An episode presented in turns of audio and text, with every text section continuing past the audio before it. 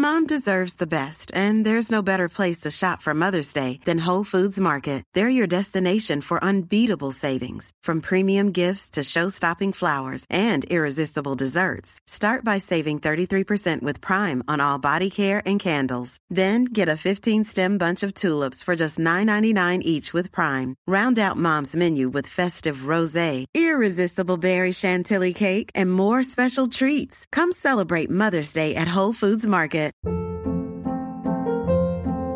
Hold up. What was that? Boring. No flavor. That was as bad as those leftovers you ate all week. Kiki Palmer here, and it's time to say hello to something fresh and guilt-free. Hello Fresh. Jazz up dinner with pecan-crusted chicken or garlic butter shrimp scampi. Now that's music to my mouth. Hello Fresh. Let's get this dinner party started. Discover all the delicious possibilities at hellofresh.com.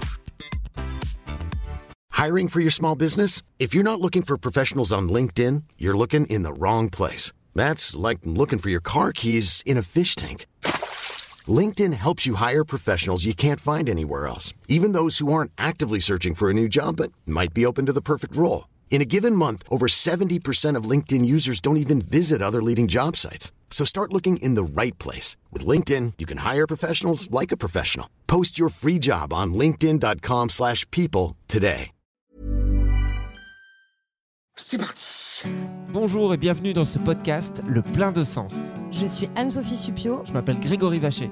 Vous êtes en quête de sens Et ben ça tombe bien parce que nous aussi. Ou alors vous vous posez des questions sur le sens de la vie de temps en temps. Bah nous aussi. Comment tu sais tout ça, toi? Dans ce podcast, on part à la rencontre de gens qui ont réussi à mettre du sens dans leur vie, figurez-vous. Quelle bonne idée Il s'appelle comment d'ailleurs l'épisode d'aujourd'hui? Couple, sexualité, amour et désir avec Florentine Dolnoy-Wang. Merci Francine. Alors, on y va Bonjour à tous, nous nous installons pour un nouveau podcast. Bonjour, Bienvenue. je, je m'assois sur le tabouret. Voilà, on va être bien là, c'est sympathique. La que- climatisation est allumée.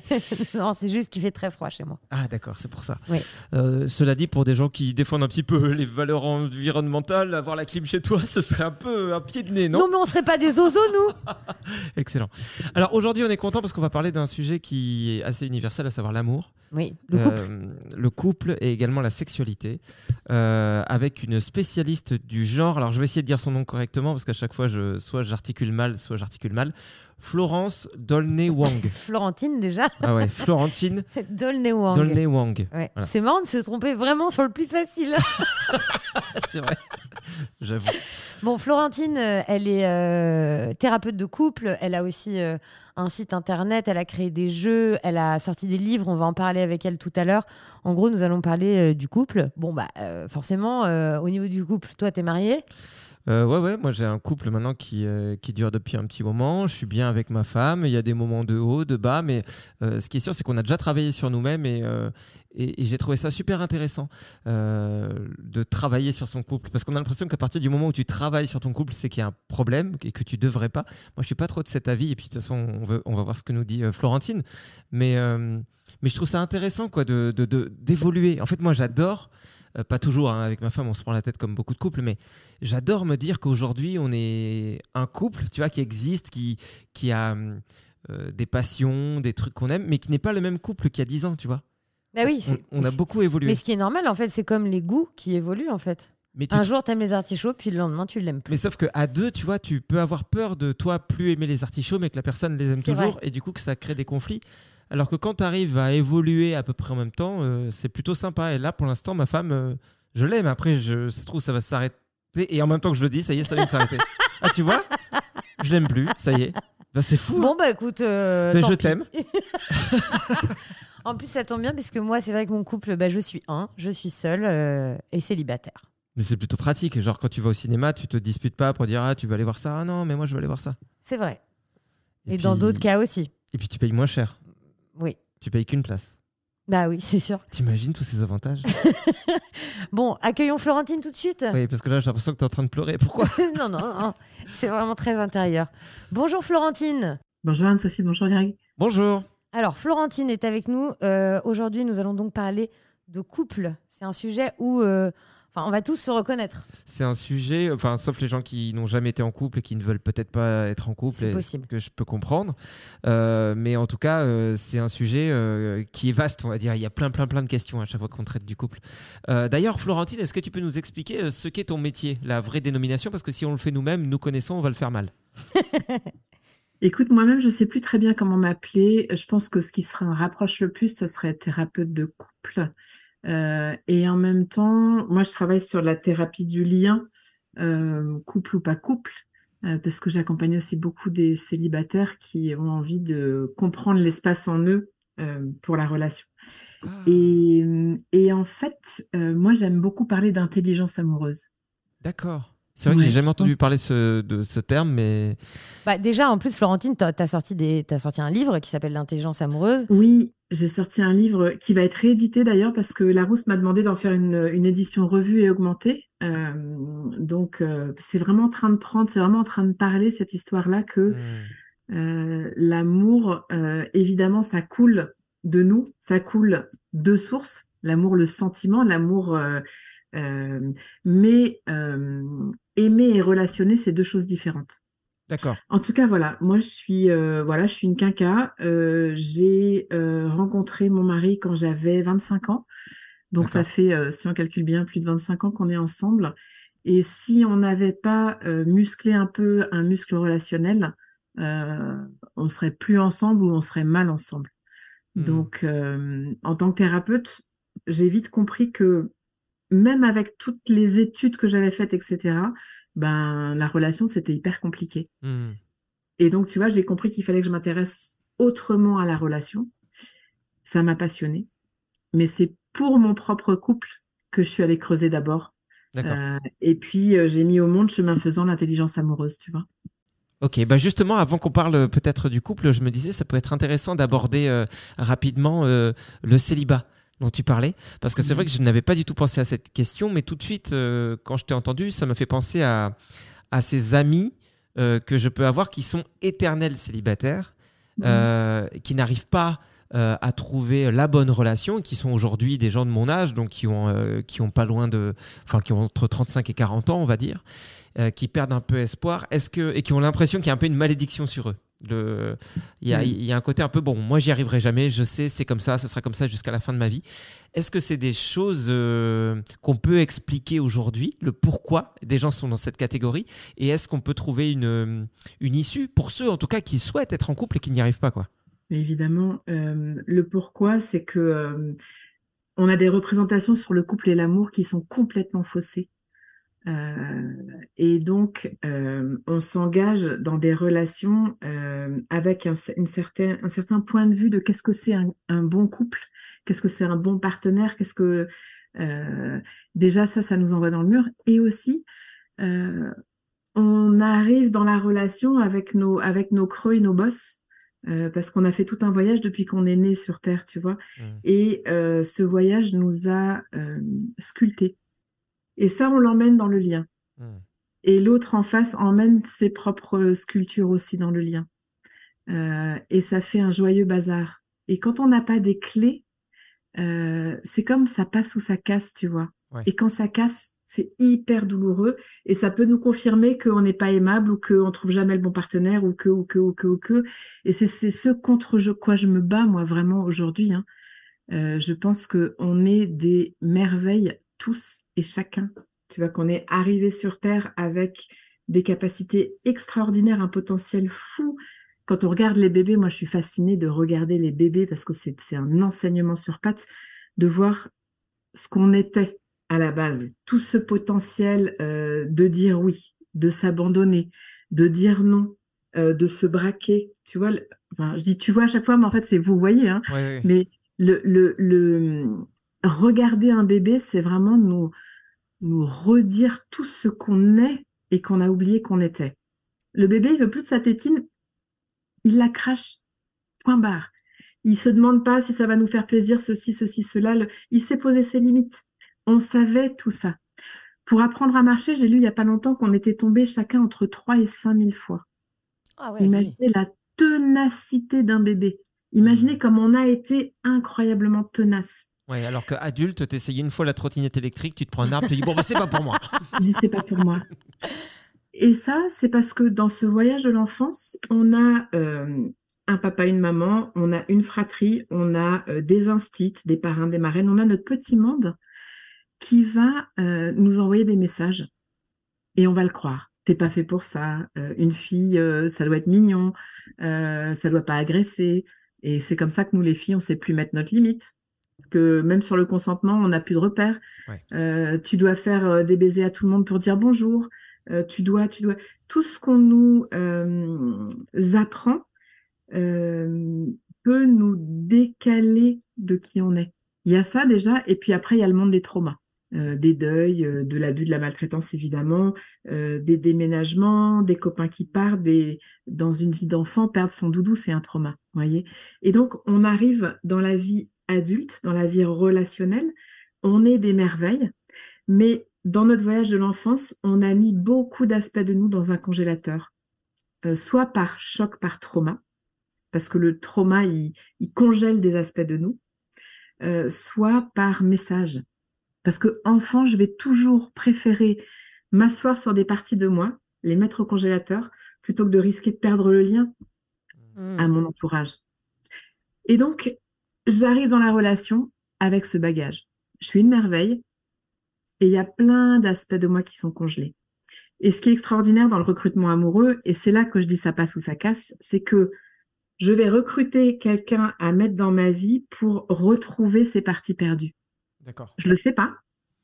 Ça, c'est le, c'est le but non conscient de la relation. C'est que la vie me veut vivant, la vie me veut entier et moi-même, je veux retrouver qui j'étais.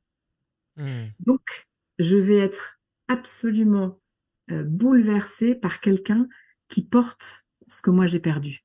D'accord. Donc, par exemple, si j'ai manqué de, de contact physique alors que j'étais un enfant qui avait besoin de câlins, qui avait besoin de, de sentir des mains, des bras rassurants, euh, je peux, par exemple, trouver euh, la, euh, une qualité pour trouver la partenaire ou le partenaire idéal, ce serait une personne de très tactile, de très, très physique, par exemple? C'est presque exactement ça. Oui. Ma façon de le formuler, elle est un tout petit peu différente. Elle est que, tu vois, euh, deux familles dans lesquelles le bébé va pas recevoir d'affection.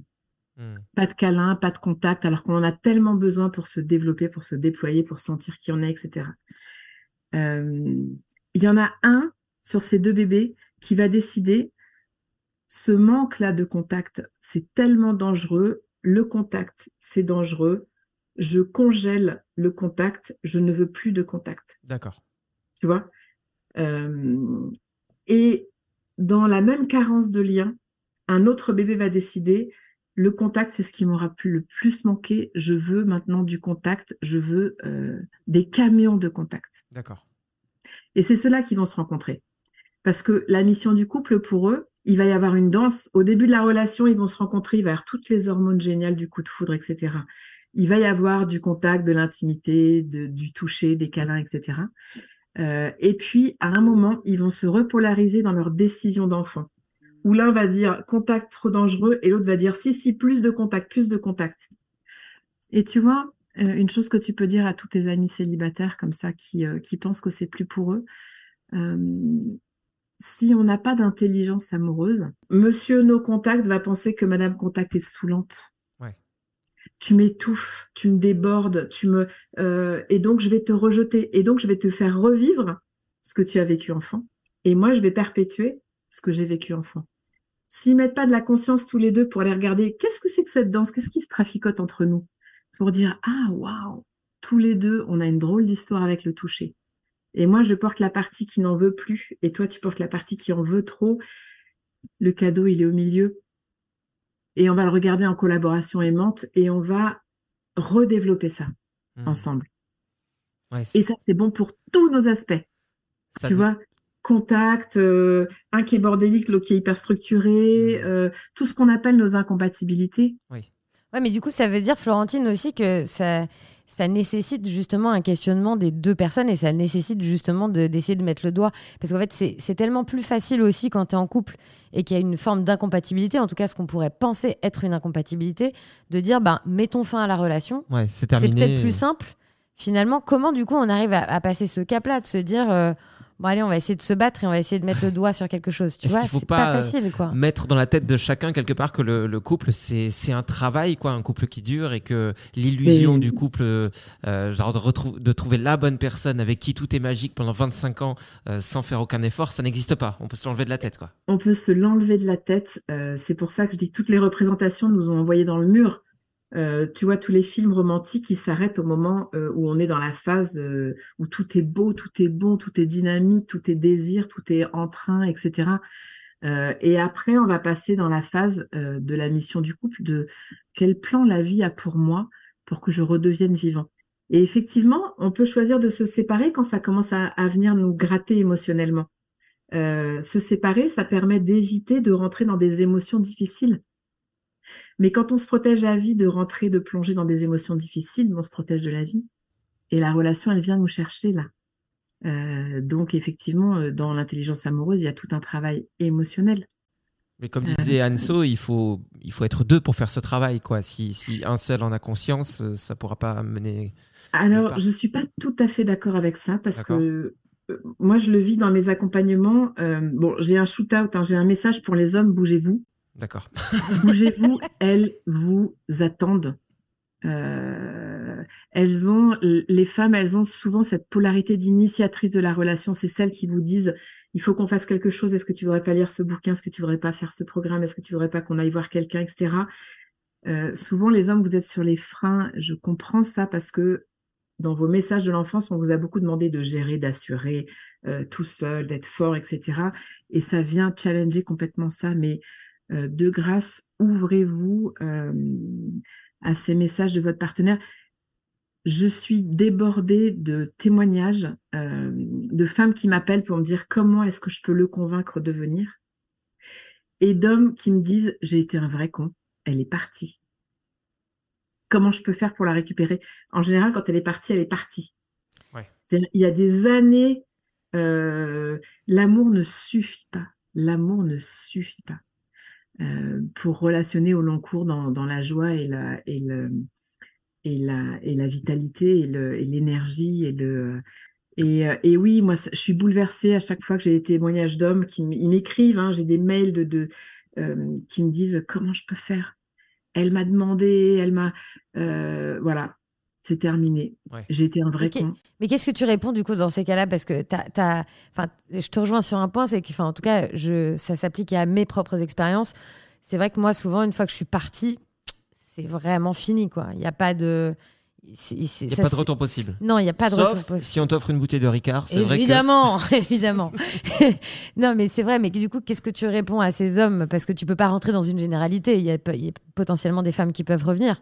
Mais euh, qu'est-ce que tu Bah, leur réponds? En fait, euh, du coup, je les accompagne à faire ce job euh, parce que parce que euh, on peut, euh, tu vois, moi je suis vraiment aussi dans ce message de un peut faire bouger le deux, notamment dans les premiers paliers, parce que quand on arrive à un moment de, de, de conflit, d'incommunicabilité, de, de un point dur dans le couple, hein, soit que euh, les bateaux s'éloignent, parce qu'il y a deux façons d'être en crise en couple. hein.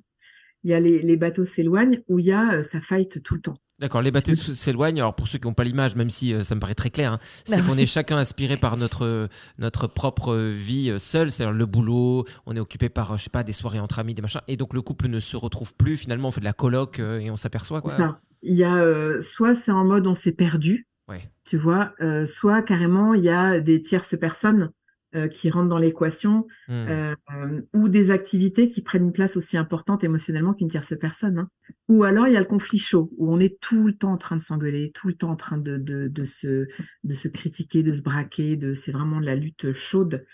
Euh, et quand on arrive à ce point, vraiment, euh, quand l'un des deux seulement commence à faire le job, commence à réaliser ce qui l'emmène dans la dynamique et que du coup ce qui l'emmène dans la dynamique change, la dynamique change. D'accord. Parce qu'on est d'accord, c'est ça que je voulais te, te dire, que sans être dans des situations vraiment problématiques et sans être dans un couple qui, qui, qui est euh, au bord de l'énorme crise, ce sont des phases euh, régulières et normales, non D'avoir justement les bateaux qui s'éloignent et des périodes de conflit. Mais complètement normal. Euh, et c'est pas assez intégré. On pense que l'amour, c'est l'état amoureux. Mais euh, aimer et être amoureux, c'est complètement différent. Oui, d'ailleurs, tu dis, j'ai vu sur ton compte Instagram, tu le dis, allez voir d'ailleurs son compte Instagram, enfin, on vous mettra tous les liens parce que c'est vraiment des petites phrases, mais à chaque fois euh, qui font vraiment réfléchir. Et tu dis souvent que aimer, c'est ce qui vient justement après l'état amoureux. Ouais, c'est une citation moi qui m'avait euh, qui m'avait vraiment euh, emporté il y a quelques années de d'Éric Emmanuel Schmitt, je sais plus dans quel livre, mais qui disait on commence à aimer quand on cesse d'être amoureux. Hmm. Et donc dans aimer, il y a ce deuil à faire de l'état amoureux. Il faut qu'on comprenne, euh, il faut qu'on intègre et, d'être d'accord à un endroit que certains d'entre nous sont amoureux de l'amour et donc dès qu'on n'est plus dans cette période euh, d'état amoureux où on est flyé, hein, clairement, on est on est sous emprise de plein d'hormones qui nous qui nous qui nous qui modifient notre état intérieur. Euh, on est dans le manque, on est dans la surprise, on est dans la générosité. Enfin, c'est très très dynamique. Il est, il est délicieux l'état amoureux. Euh, et comme c'est la représentation principale de ce que c'est l'amour, dans les romans, dans les films, etc. euh, quand on quitte cet état-là, on se dit ah bah ça y est, c'est fini, je suis plus amoureux.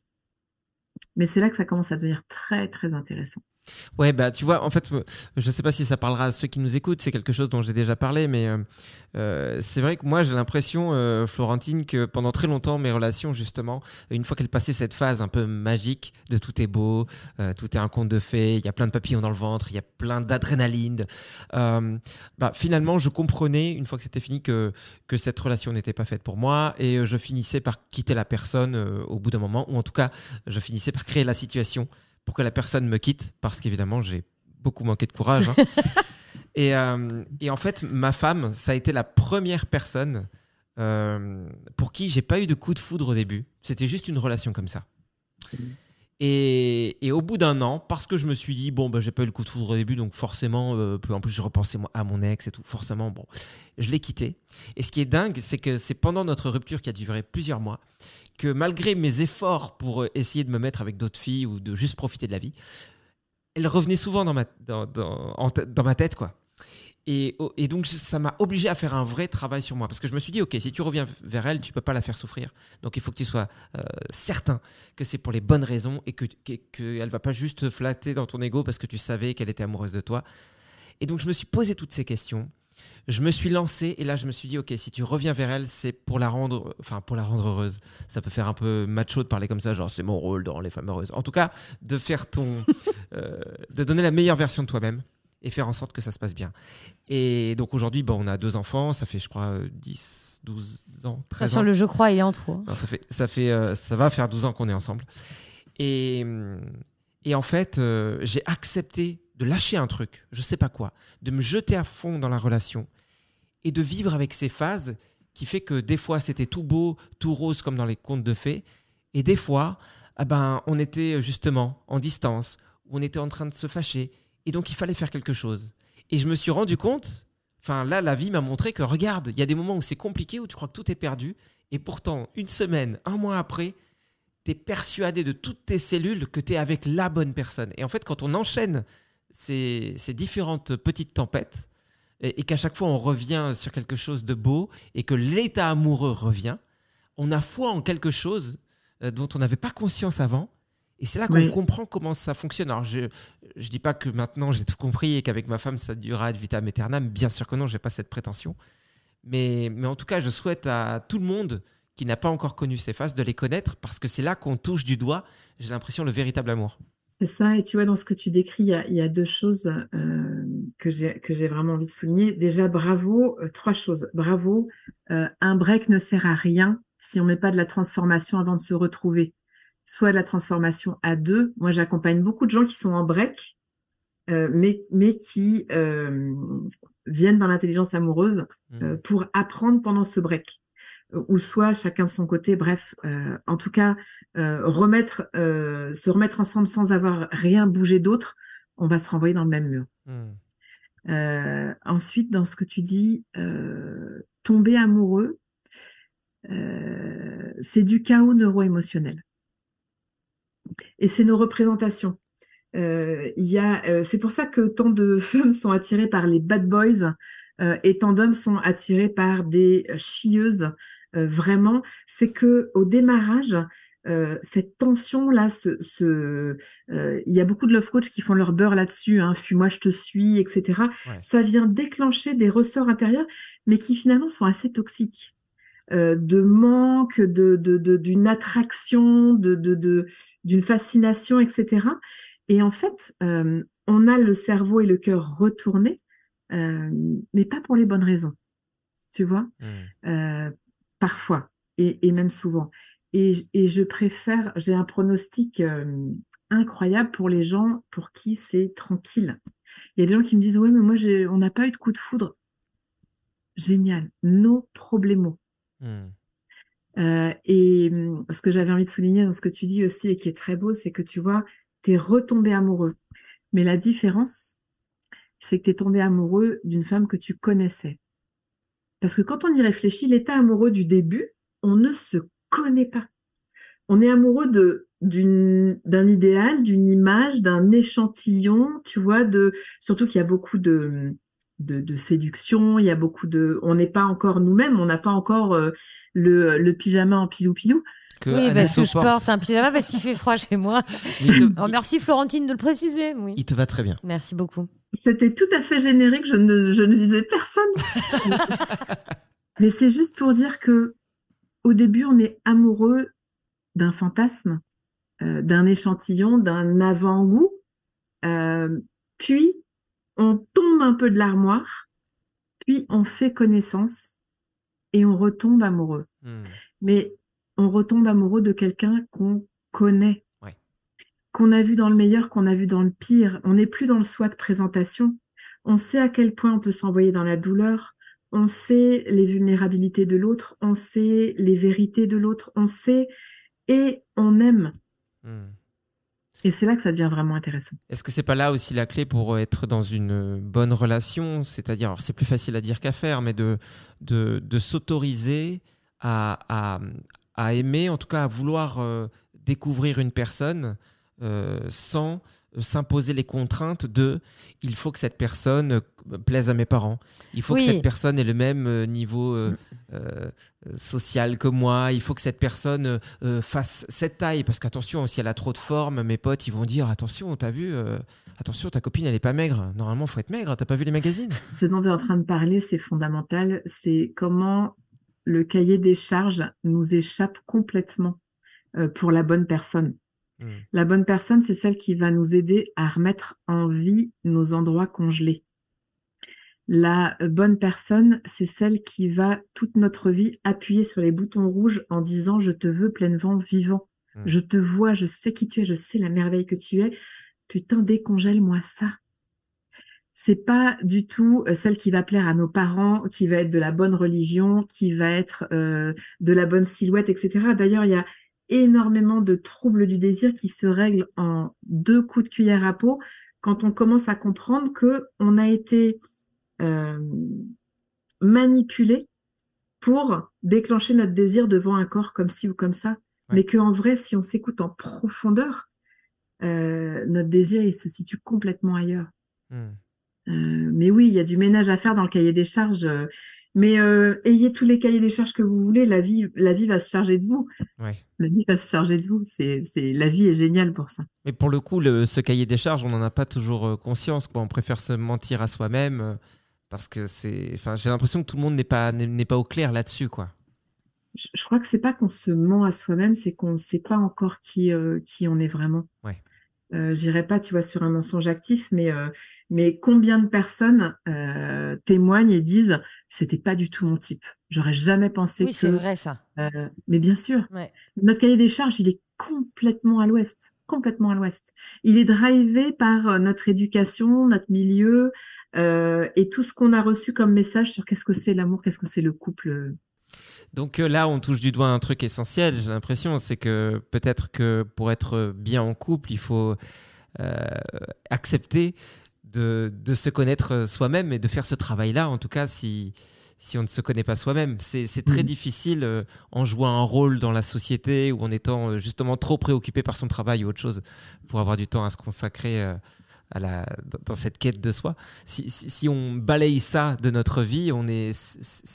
alors, je dirais pas que c'est fichu d'avance, parce que comme tu le disais tout à l'heure, l'autre personne peut nous amener à bouger aussi, mais, on, complique les choses. Quoi. Mais je veux dire, c'est pas un peu cliché, ça aussi, le côté euh, soyons heureux nous-mêmes euh, afin d'accueillir euh, le bonheur à deux, tu vois? Alors, moi, je dis pas soyons heureux nous-mêmes avant d'accueillir le bonheur à deux, parce que je pense que être aimé restaure l'amour de soi. Donc, je suis absolument contre ce truc qui dit aime-toi toi-même avant que d'oser être aimé. Je trouve que c'est la double peine, en fait. Ça veut dire, tu as fait un voyage de l'enfance qui t'a rapté ce sens de toi, ce sens de la beauté de toi. Bah, tu sais quoi? Eh ben, euh, l'amour, c'est pas encore pour toi. Je trouve c'est terrifiant. Je trouve c'est hyper culpabilisant et ça fait les marronniers. Hein. Euh, voilà. Euh, mais en revanche, savoir que si j'ai perdu le sens de l'amour de moi, je vais être un partenaire, euh, ça va avoir un impact sur ma façon d'être partenaire. Parce que je vais me protéger de cette sensation de ne pas être aimé, euh, même quand tu m'aimes. Et donc, euh, oui, on va faire ce travail pour que ce manque d'amour de moi n'impacte pas trop notre relation. Hmm. Mais n'attendez pas de, s'aimer soi-même, je ne sais même pas ce que ça veut dire, avant d'oser dire au monde, je suis disponible pour l'amour. Ouais, c'est ça, parce que moi, je m'aime bien, hein, tu vois. Puis je suis célibataire et disponible. Hein, N'hésitez pas à envoyer vos candidatures. Mais tu as bien raison, tu as bien raison. C'est c'est euh, c'est euh, c'est il y, a comme ça des poncifs sur le couple et l'amour moi qui me qui me rendent mmh. dingue. Euh, s'aimer soi-même avant d'aimer c'en est un. L'autre c'est la routine. Tout ce qui dit que la, la éviter la routine, que le, la routine tue le couple.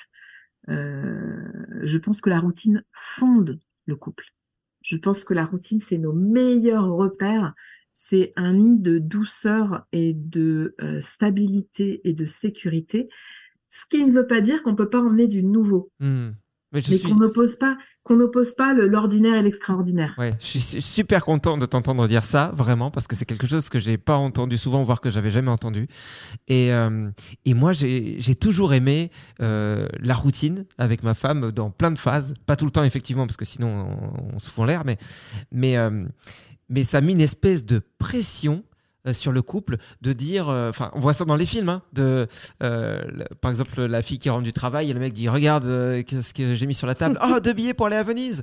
Et, on part maintenant. Et on part tout de suite. Ou je t'emmène à tel endroit les yeux bandés et hop, regarde, waouh. Et puis tu sais, qu'est-ce qu'on fait cet après-midi On va chez ta mère? Non, on fait du deltaplane.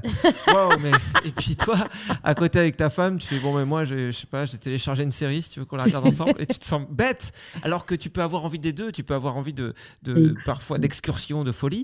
Mais des fois, c'est tellement bien de se dire, bah aujourd'hui, euh, on, regarde notre série comme tous les soirs sous le plaid et on aime bien, quoi. Exactement, exactement. Je veux qu'on réhabilite la routine. La, routine, c'est les fondations. Mais en fait, on oppose la routine à, l'extraordinaire. On a besoin des deux. On a juste besoin des deux, mais ne pas dénigrer la routine parce qu'il y a beaucoup de couples qui se regardent et qui se disent bon, on n'est pas un bon couple, en fait, on est plan-plan, c'est fini, c'est foutu. Non, pas du tout trésorez, chérissez vos, routines. C'est. Euh, il y a aussi quand même euh, beaucoup ton entourage qui te fait croire que ton couple il est horrible. Ouais, entourage, film, enfin il y a tellement d'influence de même tes potes qui viennent dîner qui disent ah bah nous ce week-end on a fait ça ah bon vous êtes jamais allé. Enfin en fait il y a une espèce de truc euh, alors qu'en réalité peut-être que ce couple là qui est plus plan-plan est peut-être plus heureux que l'autre et enfin ah. C'est un peu comme dans la sexualité, en fait. On voit pas les, gens faire et pourtant on porte toujours un jugement et un avis sur ce que doivent faire les gens. C'est pénible. Ça me fait penser à un truc et c'est de ça que je voulais te parler, Florentine, et je l'avais oublié. Donc merci de me le rappeler. C'est que j'ai connu justement des couples, j'ai l'impression, euh, quand j'étais petit, donc de, l'âge de mes parents, euh, qui étaient euh, pas du tout dans la, dans la, routine, dans le sens où ils étaient très actifs. Ils sortaient, ils sortaient, ils sortaient, ils faisaient ça, ils allaient là. Et par contre, c'est des couples qui ne faisaient jamais rien à deux à la maison. Mmh. C'est comme s'ils fuyaient cette situation parce que toute leur vie, ils avaient tellement connu autre chose que inconsciemment ou consciemment, ils avaient peur de se retrouver en tête à tête à la maison. Bien sûr, mais la suractivité ou la sursociabilité, euh, ça peut être une fuite de l'intimité. Hein. Et je parle même pas de la sexualité parce qu'on peut faire de la sexualité sans être intime, mais l'intimité, c'est euh, être ensemble et sentir toutes les émotions qu'on sent euh, l'un à l'occasion de l'autre. et oui, les couples qui partent tout le temps en vacances avec des bandes de potes, euh, qui euh, euh, ou alors dans les maisons familiales où il y a toujours les cousins, les ribambelles, les trucs, les qui sont jamais jamais ensemble. qui ont une vie sociale débordante, etc. parfois, l'entourage comprend pas. Tout d'un coup, ils disent on se sépare, alors que ça avait l'air d'être tellement fun. Mais c'est parce que le 2 était pas était pas en route, était déserté. Ouais, ils étaient plus en partenaire de soirée ou de, de sortie que qu'un vrai couple. C'est, euh, c'est, euh, oui, parfois c'est une fuite de la relation, effectivement. Hein, mm. tu, tu, le disais très bien, d'être euh, d'être tout le temps ailleurs. Alors, mm. Anso parlait de sexualité, je pense que c'est important aussi qu'on en parle. Juste avant, je voulais savoir comment tu expliques, s'il y a une explication, que parfois des gens restent dans une relation qui, en tout cas, semble toxique. je pense par exemple à une personne qui est en couple euh, avec une femme qui, euh, pour le coup, est très critique, je trouve, envers lui. très souvent, un peu comme une maman qui serait une maman très sévère, quoi, qui lui dit mais tu fais jamais ça, mais de toute façon en ça t'es nul. Et puis je préférerais que des fois je me dirais que, enfin, je serais plus heureuse sans toi qu'avec toi. Ou, mais à dire des choses très violentes. Par exemple, c'est un ami qui, est, qui, est, qui, qui, a des soucis de santé et dans des énormes crises, elle lui a déjà dit Je préférais que tu sois mort. Euh, tu sais quoi, euh, tu aurais dû mourir lors de ton opération. Et, lui, il va me raconter ça comme quelqu'un qui a vécu quelque chose d'un peu traumatisant, mais alors que moi, ça me semblerait impossible de supporter le dixième de ça en couple. Bah lui, euh, parce qu'il y a d'autres beaux moments à côté, euh, continue avec cette personne. Alors même si c'est un cas très particulier, je pense que ce modèle-là doit exister dans plein de couples. Cette espèce d'humiliation qui peut exister ou cette, les autres, ou cette violence et parfois en public. Mm. Comment est-ce que on peut expliquer qu'on puisse rester dans un, dans un couple comme ça? Pardon, je, voulais avaler ma salive. Il y a deux. Euh, on dirait que je, croyais que allais te mettre à pleurer. Alors effectivement, c'est ce que tu décris chez cet ami, c'est extrêmement toxique et je ne sais pas parce que je, ne les ai pas vus, mais je ne sais pas si cette femme est une personne toxique ou si c'est juste leur relation qui a pris un tour toxique. Parce que on peut être une personne qui est pas toxique euh, et euh, émettre euh, des choses très toxiques. Mmh. Tu vois, il y a une différence entre un tableau psychopathologique, par exemple de pervers narcissique ou de paranoïaque aigu, etc., et vous et moi, on est tout à fait capable d'émettre des choses toxiques dans la relation. Moi, j'ai pu être très toxique pour Edouard par moment et vice versa, euh, jusqu'à ce qu'on nettoie l'espace comme ça. Mais euh, ce qui peut expliquer qu'il reste dans cette relation, c'est que soit c'est vraiment une personne toxique et il est sous emprise, parce que l'emprise de la personne toxique, c'est de souffler le chaud et le froid. C'est vraiment je, te, je te détruis psychologiquement en te disant des choses, euh, en, te faisant croire que, que, tu n'es pas quelqu'un de bien et en te euh, vidant de ta substance. Et puis, euh, quand je vois qu'on atteint le point de rupture, et, tu peux vraiment dévitaliser quelqu'un comme ça, hop, je te fais un petit coup de lune de miel. Où tout d'un coup, et la personne, ce qui va déclencher l'emprise, c'est que la personne, au fur et à mesure, elle va se dire, ah, c'est tellement bon, personne va jamais m'aimer comme ça, c'est tellement bon que euh, ça doit être moi qui déconne et, tu vois le, cercle vicieux. Donc on est d'accord qu'on est dans le même schéma que des, que des personnes et souvent des femmes euh, maltraitées, euh, même physiquement? Oui, oui, bien sûr, bien sûr.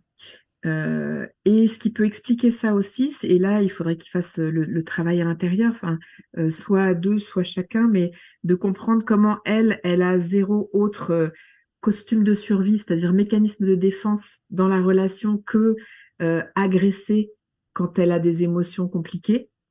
Euh, et que lui, euh, comment est-ce que son enfance a, sculpté en lui les possibilités d'être traité comme ça et de ne pas poser ses limites? Alors pour, pour, le coup, là, je sais que lui, ça peut être transposé une fois de plus sur plein de gens, je sais que lui a vécu ça aussi étant petit il a été habitué à ce qu'on lui parle comme ça. Donc, est-ce qu'on va recréer une situation déplaisante Quand on a été habitué, enfant, à une forme de relation, on a interprété ça comme c'est de l'amour.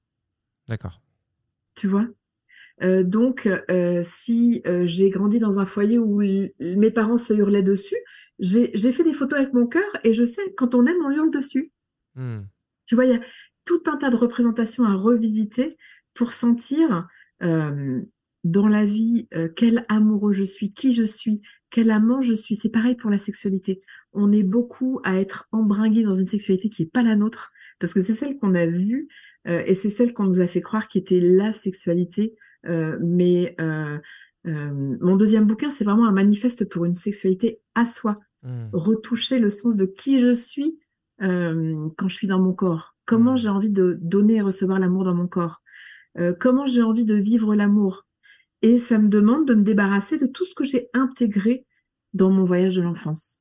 Bah ouais, c'est euh, euh, une super transition que tu nous fais. Merci beaucoup pour parler justement de, de sexualité. Je sais pas, bah, toi, Anso, comment tu, tu, te situes par rapport à ça? Est-ce que tu je suis ressens. Au top, euh, mec Sans parler de ça, est-ce que tu, tu, ressens ou tu as déjà ressenti une certaine pression ou quelle, quelle... Oui, oui. En fait, en fait, déjà, moi, sur mes histoires et relations amoureuses, j'ai toujours à peu près le même schéma. J'ai 40 ans.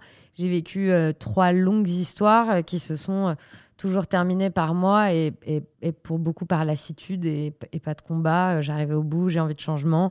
Et en fait, ce dont tu parlais tout à l'heure avec euh, ce shoot euh, qui se rapproche de la toxicomanie où tu as envie de revivre cet état de mmh. désir intense. Euh, de, euh, de toute façon, plus rien ne compte à part l'autre. Euh, j'avoue que moi, je dois être un peu toxico là-dessus et, en fait, je n'arrive pas à me résoudre à ne plus jamais le revivre. Donc finalement, arrêtez vos candidatures parce que de toute façon, je vais vous quitter. Mais non, moi, ce, que je, ce dont je voulais parler, c'était surtout du, du, du, désir qui, qui parfois, qui et, du coup, c'est en lien aussi avec la sexualité. Mais tu vois, par exemple, pour moi, ça a toujours été un peu une jauge d'histoire d'amour. dès lors que je, je, ressens un peu moins de désir et que la sexualité est un peu plus euh, flappy, je dirais, un peu plus molle, euh, ou voire inexistante, ben, je considère que l'histoire d'amour est terminée. Tu comprends? Ah, Alors, tu sais quoi, je, vais te, faire une question parallèle, comme ça tu pourras nous faire une, grande réponse. Mais euh, au contraire, j'ai l'impression avec ma femme qu'on a des phases où on est très bien, mais par contre, on a moins de, de désir et moins de sexualité. Et de mon côté, euh, bah, du coup, je culpabilise un peu euh, parce que je me dis, oula, on doit pas être normaux ou peut-être euh, finalement on s'aime pas. Comment ça se fait que, qu'on, n'a pas plus envie en ce moment? Voilà, comme ça, tu as, ces deux questions en même temps. Débrouille-toi. non, non, mais c'est génial que vous souleviez ce thème parce qu'on confond désir et amour. On confond. En fait, il y a plusieurs mythes autour, de, autour, de, autour du désir. Il y a le mythe de la nécessité du désir. Ça, c'est un message pour les couples au long cours. Euh, c'est tout à fait délicieux de se prévoir euh, des moments pour faire l'amour euh, sans attendre de sentir notre désir pour se diriger vers l'autre. Parce que finalement, entre le fait que moi j'ai envie, que toi tu envie en même temps et qu'on ait l'espace-temps pour faire l'amour, on peut attendre bien longtemps, surtout quand on commence à avoir des enfants, etc. Euh, donc, si on se base sur le désir pour euh, continuer à faire vivre notre sexualité, à un moment, on est cuit. Parce que finalement, plus on fait l'amour, plus on fait l'amour, moins on fait l'amour, moins on fait l'amour. Hein, il y, a, y, a, y, a, une espèce de reverse system comme ça sur notre hormonologie. Euh, et quand on déserte le terrain, parfois, bah, il faut, euh, il faut se, se, remettre en selle pour replonger dans une phase euh, où on refait l'amour. Moi, je suis une grande adepte de prendre des rendez-vous pour faire l'amour. Alors, il y en a plein qui poussent des cris d'orfraie en mode euh, what, mais il euh, faudrait aussi prendre des rendez-vous pour ça. Déjà, il faut de l'intelligence amoureuse euh, et aussi, il faudrait. Ben ouais, les gars, parce que en fait, dans une vie, il y a tellement de trucs qu'il vaut mieux se donner rendez-vous pour faire l'amour. Et il vaut mieux se donner rendez-vous pour faire l'amour quand on est en forme et pas à 23 heures, quand on a toute notre journée dans les pattes. Et au début de la relation, c'est ce qu'on fait, hein, avec plus ou moins d'hypocrisie. Mais quand on se donne rendez-vous pour aller au ciné, au resto ou quoi que ce soit, on sait très bien qu'en vrai, on se donne rendez-vous pour faire l'amour, mais qu'on va pas dire, vas-y. Euh... Ouais, bien sûr. Boire un verre, on le connaît, le fameux verre, alors qu'il n'y a pas de voilà, dans le frigo. Exactement. Euh, et donc, euh, moi, les couples long cours, vraiment, je leur recommande d'avoir des, des, des rendez-vous dans l'agenda. Euh, pour... C'est ce qui marche tellement chez les amants. Hein. Les amants, ils donnent rendez-vous à l'hôtel et ils ont une, une sexualité vachement nourrissante. Euh, mais ils se sont donné rendez-vous pour ça.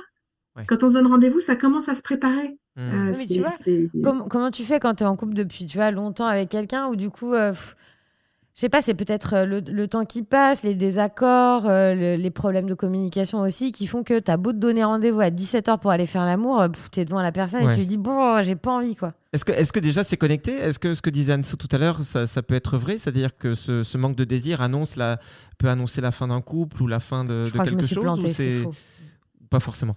En fait, euh, pas, pas du tout, du tout forcément. Euh, déjà, euh, il y a beaucoup de couples qui sont des couples magnifiques, qui complexent de ne plus faire l'amour. J'ai envie de leur dire, détendez-vous. Si c'est une souffrance pour l'un ou l'autre ou les deux, venez vous remettre en selle. Mais si c'est OK, euh, soit parce que c'est une phase, soit parce que c'est comme ça, vous faites pas des nœuds au cerveau, Ouais. déjà. Et ensuite, très souvent, quand on se met à plus faire l'amour ou à plus avoir de désir, c'est pas forcément qu'on n'a plus de désir pour l'autre ou qu'on n'est pas un bon couple, c'est que on n'a plus envie de la façon dont on s'est engagé dans, faire l'amour. Euh, et souvent, ça passe par le corps des femmes. Les femmes, elles ont le signal souvent beaucoup plus tôt. Euh, elles ont une baisse de désir et elles, se mettent à être un peu, euh, un peu rejetantes. Et en fait, le signal à l'intérieur, c'est pas j'ai plus envie de toi, mais c'est j'ai plus envie de la façon dont on fait l'amour. Parce que les femmes, encore une fois, elles portent cette polarité d'initiatrice et dans leur corps, elles sentent qu'il y a un virage à prendre, euh, qu'on n'a pas la même sexualité au début de la relation, euh, au fur et à mesure des années, et qu'il y a quelque chose à écouter dans ce mouvement pour se rapprocher encore de, de, de soi. Ça me parle Euh, beaucoup, beaucoup ce que tu dis, Florentine. Mais du coup, c'est toujours délicat à aborder comme genre de sujet parce que, tu vois, c'est c'est- c'est sur- surtout d'une femme qui va en parler à un homme euh, sans vouloir faire de généralité, Ah. de cliché encore une fois. hein. Mais il y a toujours ce côté un peu, euh, attention, tu Mais touches c'est ça, à Anne-Sophie, l'intimité. L'intimité, c'est la possibilité d'aborder des sujets délicats. Mm. C'est ça, tu sais, c'est de l'intimité. C'est de dire, c'est c'est de pouvoir ouvrir un espace qui, pour dire, euh, j'ai envie qu'on évolue dans notre façon de faire l'amour. Euh, y a des, j'ai créé un jeu qui s'appelle l'art de jouir, euh, qui est fait pour que les couples se donnent la notice. Euh, quelque chose que j'ai besoin de te dire, une chose que tu dois savoir à propos de mon corps, une chose que tu dois savoir à propos de mon désir, parce que je sais comme l'intimité, elle est très très compliquée. Ouais. Et qu'on a besoin quand même de se donner la notice l'un de l'autre pour évoluer ensemble euh, en étant, en continuant à être chacun branché à soi. Hmm. La sexualité, c'est un voyage vers soi avec l'autre. Et on a besoin de se donner le, le manuel. Et, euh, et ce qui nous a plu il y a dix ans nous plaît plus aujourd'hui, oui. euh, etc., etc. Et donc, c'est ça qui peut couper du désir. Alors qu'il y a tant de choses à faire ensemble. En fait, je remarque effectivement qu'on qu'on évolue euh, sur la sexualité, mais il y a un truc euh, que j'ai remarqué sur le tard et je m'en veux un peu.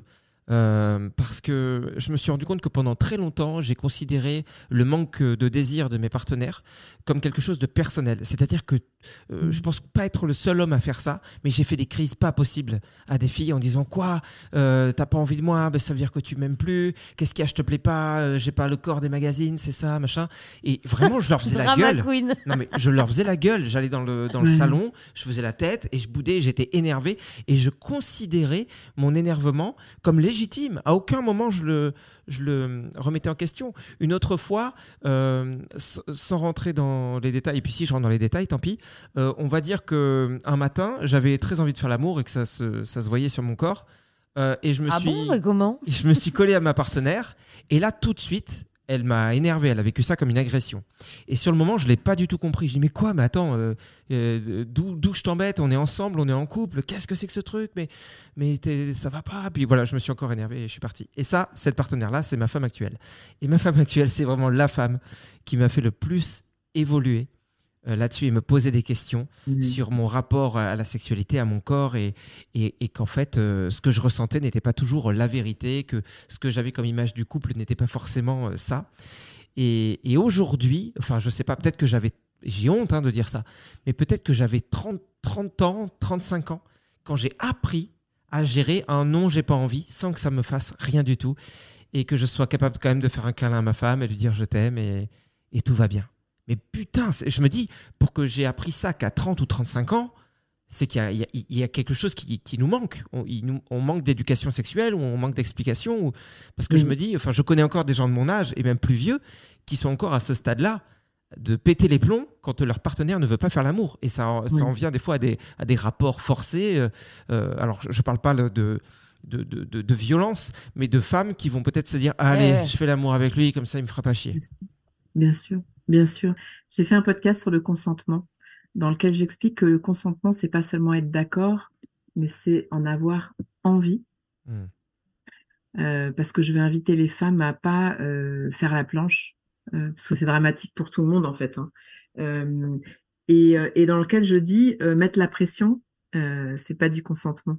Faire la gueule toute la journée parce que t'as pas voulu, c'est pas du consentement. Et, vraiment bravo, merci de ton courage de t'exprimer comme ça en tant qu'homme, parce que je pense que ça va parler à beaucoup d'hommes. Et euh, en fait, il y a une différence entre les hommes et les femmes. Euh, même s'il y en a qui me tirent dessus quand je genre un peu le discours, parce qu'aujourd'hui on peut plus genrer le discours, mais il y a quand même une grande tendance, on va dire, qui est que les femmes ont besoin de se sentir connectées dans le lien pour recevoir les hommes dans leur corps. Donc il y a quelque chose à soigner dans la qualité de la relation et de la connexion euh, pour pouvoir après euh, basculer dans la rencontre sexuelle. Pour les hommes, euh, quand ils ont perdu la connexion, faire l'amour est leur voie royale pour aller rechercher le lien.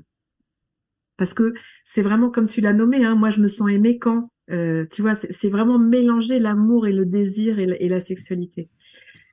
C'est hyper violent pour une femme quand elle se sent pas en connexion, qu'on l'entreprenne sexuellement, parce que à l'intérieur ça fait comme what, on n'est pas connecté, tu voudrais du sexe, mais t'es un malade ou quoi? Hmm. Euh, et pour un homme, être rejeté euh, dans une tentative de connexion sexuelle, c'est hyper violent parce que ça fait what? Je me sens pas connecté et tu veux pas qu'on se reconnecte. Au secours, je suis pas aimée. Et c'est une douleur hyper profonde. C'est pour ça que depuis que le monde est monde, on pense que les femmes sont pas très intéressées par le sexe et on pense que les hommes sont des obsédés sexuels. Ce qui est complètement faux. Les femmes sont des déesses sexuelles euh, et les hommes euh, ont une sexualité magnifique aussi. C'est super que tu dises ça, tu te rends pas compte, enfin peut-être que tu te rends compte, mais à quel point c'est important ce que tu es en train de dire, parce que déjà moi, euh, ça me déculpabilise quelque part dans le sens où je me sens moins anormal, et que quand j'allais chercher euh, ma femme pour faire l'amour, euh, c'était pas un désir de sexe, euh, enfin je veux dire, on est des êtres capables de faire du sexe en solitaire, quand on a vraiment vraiment besoin de sexe, on- peut se faire des plaisirs solitaires, il n'y a pas de problème. Mais là, effectivement, c'était pas juste le désir de faire l'acte, mais effectivement, euh, pour moi, quand on fait l'amour, on se reconnecte. Et euh, on en a déjà parlé mille fois avec ma femme. Elle a exactement les mêmes mots que toi. Elle a besoin d'une harmonie. Elle a besoin de sentir qu'on est bien tous les deux.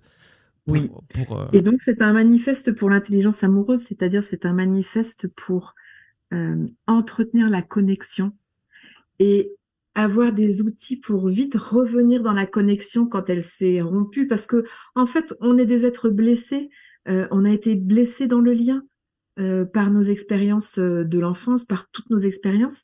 Et donc, l'un à l'occasion de l'autre, très souvent, on va débrancher la prise parce qu'on va faire, on va dire un truc qui, déconnecte. Et donc, devenons compétents à ressauter vite dans la connexion. hmm. Euh, ayons des outils pour entretenir cette connexion, voire pour la créer, la recréer.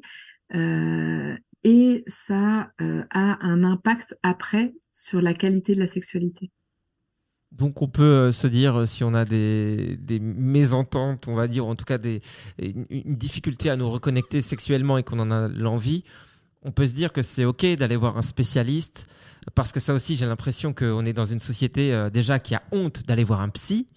Euh, il faut pas dire parce qu'on est faible, mais alors aller voir un sexologue ou un thérapeute de couple, c'est comme euh, crier au monde, euh, on est moins fort que les autres, on n'y arrive pas, euh, on est nul. Donc des fois, on n'ose pas. Exactement. Moi, je, je, je, je travaille et euh, vous allez m'aider en com hein, à dire que c'est plutôt que c'est plutôt la classe de travailler sur la relation. Hmm. Que, que c'est plutôt signe euh, d'une mentalité euh, évoluée, consciente, intentionnelle, que c'est grand, en fait, de mettre la relation au travail. Euh, Mais ça, c'est vraiment cette culture française où, où c'est un échec, hein, où on revient de loin. hein. Oui, mais c'est fou. C'est comme, c'est comme si on avait honte de faire des études pour pouvoir avoir des connaissances. C'est comme si on avait honte de faire du sport Mm. pour entretenir son corps. C'est exactement ça. Les couples, quand ça commence à pas aller, attendent en moyenne 6 ou 7 ans avant de faire un pas. Hmm. de demander de l'aide. 6 ou 7 ans. Imaginez comme on a le temps d'aller dans le mur. Imaginez comme on a le temps d'arriver à, à de l'irréparable ou à... Moi, je, je vois souvent les couples arrivent un peu tard. Un peu tard.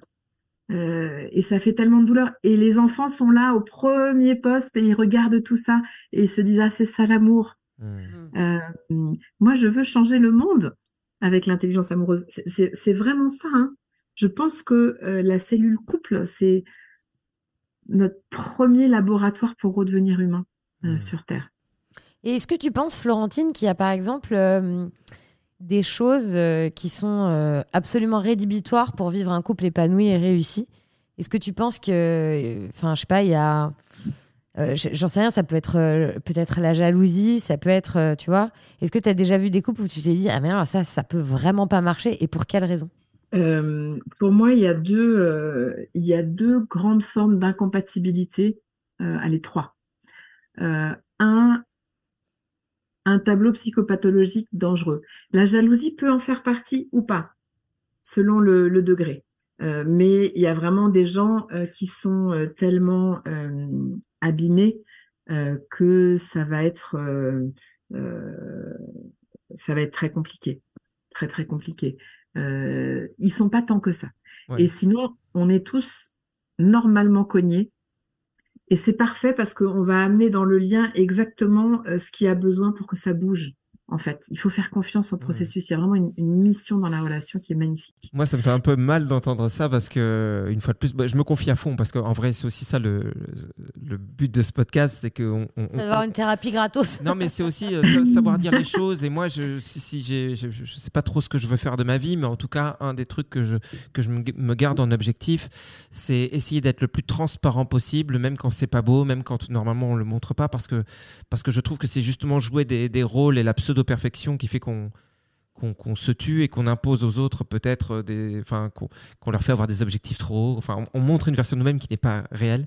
Et en gros, la jalousie, je dis ça parce que ça m'y a fait penser. J'ai été quelqu'un de très très jaloux, mais je pense à un point euh, justement trop haut. C'est-à-dire que quand j'étais jeune, quand j'avais 16 ans, euh, par exemple, ma première petite copine, ne serait-ce que si elle parlait avec un garçon ou qu'elle riait avec lui, ça me mettait dans une colère incroyable euh, de savoir qu'elle pouvait éprouver des sentiments quels qu'ils soient pour un garçon. Et du coup, euh, je crois que j'ai, enfin c'est même certain que j'ai été quelqu'un de très toxique sans m'en rendre compte à l'époque, puisque cette personne, pour me faire plaisir, a arrêté de parler avec des garçons et sans que j'ai à lui demander en fait. Et tout ça pour dire que la, la jalousie, comment est-ce que j'ai travaillé dessus, même si aujourd'hui je suis encore euh, un peu jaloux, mais de manière beaucoup plus classique, on va dire.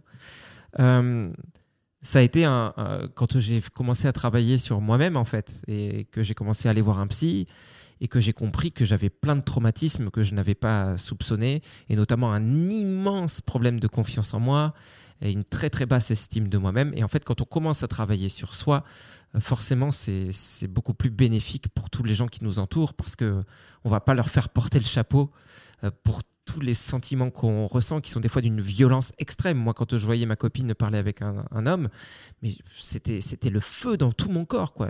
Sauf que à l'époque, je ne pouvais pas conscientiser que le problème n'était pas la situation de ma copine avec cet homme, mais que ça venait de moi et de la façon dont j'avais grandi et, et de mes traumas, quoi. Mais tu vois, il va y avoir différents niveaux de toxicité avec la jalousie. Il va y avoir ce que tu décris de cette douleur, de ce feu, et que du coup, euh, cette femme qui est avec toi, elle rétrécit ses possibilités de vie pour pas te mettre dans cet état-là. Euh, mais là où ça devient psychopathologique, c'est si tu t'autorises à la taper ou à la tuer parce qu'elle te met dans cet état-là. Hmm. Tu, tu vois, il y a, il y a quand même un ranking. Et donc, pour répondre à la question, quelle est la grande incompatibilité? Quand je parle de psychopathologie, on est vraiment dans la psychopatho. Et la, jalousie, en fait, euh, là où c'est euh, là où c'est incompatible, c'est si la personne euh, n'est pas décidée à bouger par rapport à ça. Si c'est comme ça, c'est à prendre ou à laisser. il vaut mieux laisser. Hein. Et la jalousie, pour te donner des, indices, Greg, dans dans mon regard, c'est que quand on est tout bébé, entre euh, 18 mois et 2 ans, 2 ans et demi, il y a parfois enfin bon, c'est labile un peu, mais on se rend compte qu'on n'est pas maman. Pendant longtemps, le petit, il est, vraiment, euh, il fait encore un, euh, il, il sait pas différencier. Et le moment où je m'aperçois qu'on est différent, si euh, maman là est pas disponible psychiquement, soit parce qu'elle est en dépression, soit parce qu'il y a un autre bébé qui arrive, soit parce qu'il y a des problèmes dans le couple, soit parce qu'elle est harcelée au boulot, soit parce que sa mère est en train de mourir, etc. Tu vois, alors le petit se dit si je suis pas l'unique objet d'amour, c'est mort. Parce que quand on est petit et qu'on perd cette- ce lien d'amour comme ça, notre sensation physique, c'est je vais crever. Parce que on est pieds et poings liés quand on est tout petit, tout petit, petit, petit. Et donc, cette petite poupée russe de nous à l'intérieur, on, on va se mettre en amour avec quelqu'un. Et si à l'occasion de cette personne, on revit, oh là là, tu t'intéresses à quelqu'un d'autre qu'à moi, au secours. Tu vois, c'est c'est une piqûre de rappel d'une petite poupée russe qui a besoin que tu ailles t'occuper d'elle. On pense que la solution, ça va être de dire non, non, tu restes avec moi, mais non, le monde en nous, il n'évolue pas. Ouais, bah, en fait, euh, si j'étais, euh, j'ai envie de dire, un, de tes patients potentiels et que je voyais une vidéo toi, que j'écoutais ce podcast, euh, je serais vraiment surmotivé pour prendre rendez-vous avec toi parce que je trouve que tu tapes tellement dans le juste et, et, avoir des gens qui disent des choses qui résonnent avec nous, on peut en trouver facilement. Mais là, je trouve que tu es quand même dans l'extrême justesse à chaque fois. Et là, par exemple, ce que tu dis sur... euh, parce que c'est important d'avoir des explications sur la petite enfance. Moi, je sais que quand j'étais tout bébé, ma mère, ça a été très compliqué pour elle. Et, Mm. et assez rapidement, il y a un fossé qui s'est creusé entre elle et moi pendant un certain temps. Et donc, ce dont tu parles à cette période de vie, c'est sûr Mm. que, que, que ce fossé existait et que j'ai manqué d'amour et, et de lien avec elle. La, la jalousie, c'est une protestation contre la peur de pas être l'unique objet d'amour. Parce que on a eu une expérience cuisante dans nos premières années et que donc, euh, tu sais, notre partenaire, en fait, à l'occasion de lui, on va juste se remettre dans nos poupées russes. Il faut repérer lesquelles. Parce qu'elles vont toutes, elles vont toutes s'inviter au fur et à mesure. C'est ça, hein, qui met de la friture sur la ligne entre deux. Et pour revenir à ta question, euh, Anne-Sophie, sur l'incompatibilité, pour moi, les grandes incompatibilités, c'est, tu vois, des trop grands compromis à faire pour sa vie euh, au nom de être avec l'autre, qui sont euh, un veut une sexualité ouverte et un couple poli, amoureux, alors que toi, dans tes valeurs et dans ta construction, euh, c'est important d'être monogame, c'est comme ça que tu as de la sécurité, c'est comme ça que tu envisages ta vie. Là, moi, j'invite pas le polyamoureux à se mettre en monogamie. J'invite pas le monogame à se mettre en poly parce que ça fait renoncer à des parties de soi qui sont dans l'ADN, qui sont euh, trop euh, douloureuses à compromettre, dans un sens comme dans l'autre. Idem pour le désir d'enfant. Quelqu'un qui veut euh, faire des enfants, quelqu'un qui sait qu'il ne mettra pas d'enfants au monde, qui n'en a pas l'envie, le désir, ne relationnez pas ensemble au long cours, ça va faire trop mal. C'est pas possible. On peut pas renoncer à des parties de soi aussi importantes. Après toutes les autres incompatibilités, euh, t'es bordélique, moi je suis hyper structurée, t'aimes la mer, j'aime la montagne, euh, tu ceci, moi cela, etc. Euh, c'est des défis de croissance, euh, c'est plutôt des, invitations à être plus vivant. Ça se surmonte, ça se vit, ça se vit bien. Mais il y a quand même, tu vois, à la base, trois, quatre grands terrains sur lesquels il vaut mieux renoncer à un amour naissant qu'à aller tisser des années de douleur. Mm. Et Ouais. c'est ok de travailler sur son couple euh, au début? Bien sûr. Oh, mais comme je les bénis, ceux qui arrivent là dans l'expérience à nos amours, en début de parcours, mais ils s'économisent des points de vie, ils s'économisent des points de joie. euh, c'est- incroyable. Et qu'est-ce qu'on appelle un début d'ailleurs? Ben, le début, c'est quand on s'est rencontrés et qu'on choisit de, de, de se mettre à, à, à être. Quand on dit on est en couple, en fait, ça veut dire je, je, je, je, je teste cet engagement au long cours avec toi. Mm. Et aujourd'hui, euh, Florentine, euh, est-ce que tu, euh, tu reçois encore des, des nouveaux patients? Est-ce qu'on peut te consulter à distance? Comment ça se passe? Euh, mes façons d'accompagner aujourd'hui, elles sont, euh, elles sont euh, assez différentes de, ce- de ce qu'on appelle la thérapie classique. Moi, je reçois les couples en journée.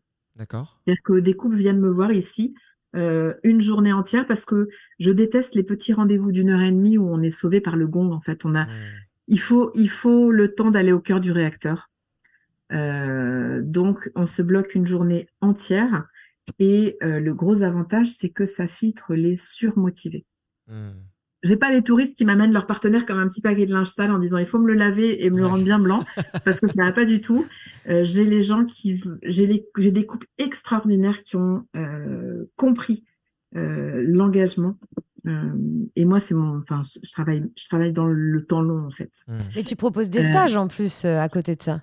Je propose des stages l'été. Je propose un stage intelligence amoureuse, un stage intelligence érotique, en fait un stage euh, couple en général et puis un stage sexo. Et puis j'ai un accompagnement qui s'appelle À nos amours, euh, dans lequel j'accueille les couples euh, ou les femmes ou les hommes pour leur couple ou les célibataires. En fait, j'ai trois, j'ai trois, euh, trois populations dans cette, dans cette aventure-là. Et là, c'est un accompagnement en ligne euh, avec des rencontres Zoom comme ça, avec euh, en, en, distanciel. Et puis suivez Florentine. Enfin, elle propose même une sorte de petit calendrier de l'avant pour le mois de décembre. Oui, c'est super mignon. C'est le calendrier amoureux, c'est ça? Le calendrier de l'avant des amoureux, exactement. Ouais. Chaque jour de l'avant, on va envoyer euh, un rituel. on veut que les gens arrivent à Noël bien connectés, bien. Et c'est gratuit en plus c'est gratuit. En tout cas, je te remercie du fond du cœur. On te remercie, Florentine, parce que c'est même si là on, on survole des thèmes et qu'on peut pas parler évidemment en une heure de podcast de tous les sujets dont on voudrait parler. Euh, c'est super important des moments comme ça. Euh, le travail que tu fournis et, le discours que tu nous, que tu nous offres aujourd'hui, euh, il permet de se déculpabiliser, il permet de, remettre les choses un peu à leur place et, il rappelle vraiment des choses essentielles parce que malgré nous, on avance avec des petites pressions à droite à gauche et puis des concepts dans notre tête. On, passe notre temps à se changer de route, à, se tromper de route et on se demande pourquoi ça marche pas.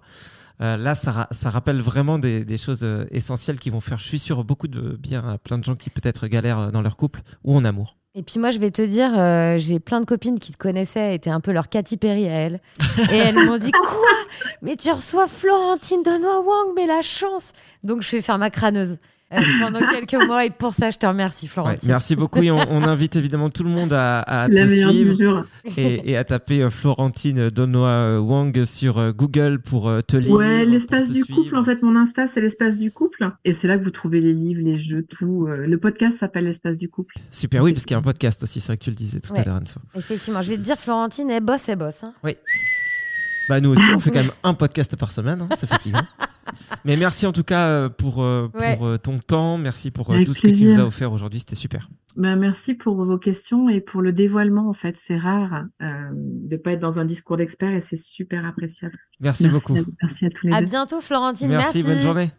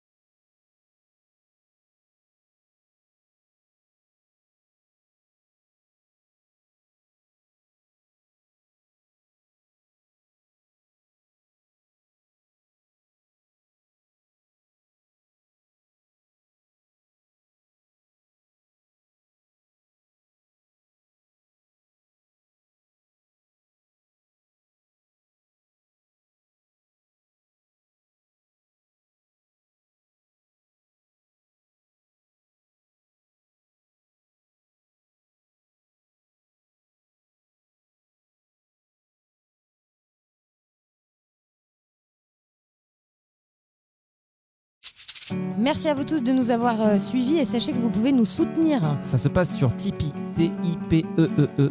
Vous allez sur le site, vous tapez le plein de sens et vous pouvez euh, bah, nous donner 1 euro, 5 euros, 10 euros, 100 euros, 1 milliard de dollars, comme vous voulez. Euh, ce qu'il faut savoir, c'est que vous êtes notre seule source de revenus. Donc bah, notre avenir est entre vos mains. Merci par avance. Et merci par retard aussi pour ceux qui nous ont donné, à qui on n'a pas dit merci. Et bien à vous. À vous également. Au revoir. Cordialement. Ah oui, je l'avais oublié lui. Je l'oublie tout le temps cordialement.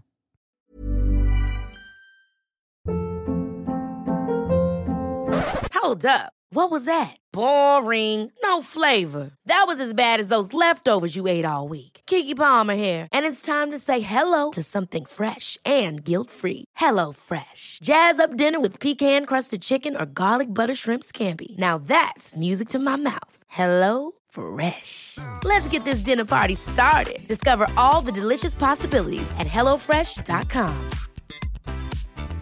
Mom deserves the best, and there's no better place to shop for Mother's Day than Whole Foods Market. They're your destination for unbeatable savings, from premium gifts to show-stopping flowers and irresistible desserts. Start by saving 33% with Prime on all body care and candles. Then get a 15-stem bunch of tulips for just $9.99 each with Prime. Round out Mom's menu with festive rosé, irresistible berry chantilly cake, and more special treats. Come celebrate Mother's Day at Whole Foods Market. Hey, it's Paige DeSorbo from Giggly Squad. High quality fashion without the price tag. Say hello to Quince. I'm snagging high-end essentials like cozy cashmere sweaters, sleek leather jackets, fine jewelry, and so much more. With Quince being 50 to 80% less than similar brands. And they partner with factories that prioritize safe, ethical, and responsible manufacturing. I love that.